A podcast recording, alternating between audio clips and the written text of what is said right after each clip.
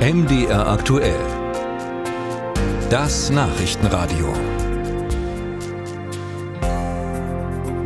Stellen Sie sich das mal vor, da wird jemand gefeiert als Widerstandsheld gegen die Nazis und dann kommt raus, der war wohl selbst irgendwie ein Nazi. Genau so eine Enthüllung trifft gerade das niederländische Königshaus. Es geht um den vor fast 20 Jahren verstorbenen Prinz Bernhard. Mit der ganzen Geschichte unser niederländischer Gastjournalist Jeroen Dirks. Die endgültige Entlaufung von Prinz Bernhard. In seinem Privatarchiv ist seine NSDAP-Mitgliedskarte gefunden. Es stellt sich heraus, dass der Prinz bereits vor 1936 Mitglied geworden war. Der Forscher, der das Archiv durchsuchte, wunderte sich. Die Entdeckung der Mitgliedskarte ist brisant. Prinz Bernhard, geboren in Jena, verlobte sich 1936 mit der späteren niederländischen Königin Juliana. Im Zweiten Weltkrieg wurde er zum Anführer des niederländischen Widerstands gegen die deutschen Besatzer. Der Prinz leitete zahlreiche illegale Operationen. Der Widerstand und jüdische Organisationen betrachteten Bernhard nach dem Krieg als Helden. Bereits in den 90er Jahren gab es Hinweise darauf, dass der Prinz Mitglied der NSDAP war.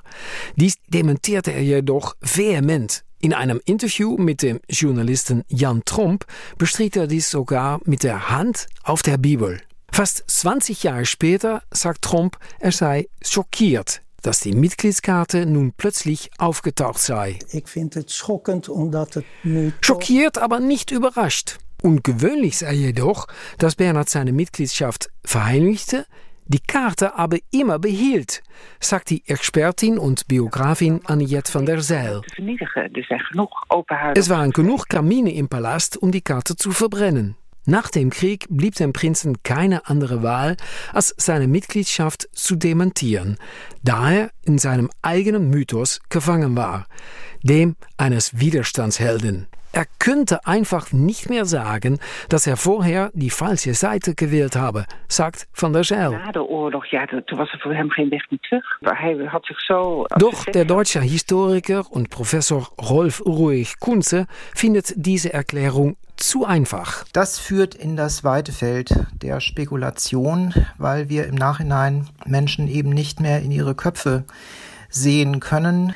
Ob es tatsächlich bei Bernhard Begeisterung war, ist ebenso Spekulation die auch mögliche Interpretation, dass er vielleicht sogar wollte, dass die Nachwelt das irgendwann selbst einmal klären kann. Aber peinlich bleibt es, sagt Journalist Jan Tromp. Ich finde auch schockend für all die Menschen. Besonders für die ehemaligen Widerstandskämpfer, die jahrelang an den Mythos des Prinzen geglaubt haben und diesen jedes Jahr gemeinsam mit dem Prinzen offiziell gedachten.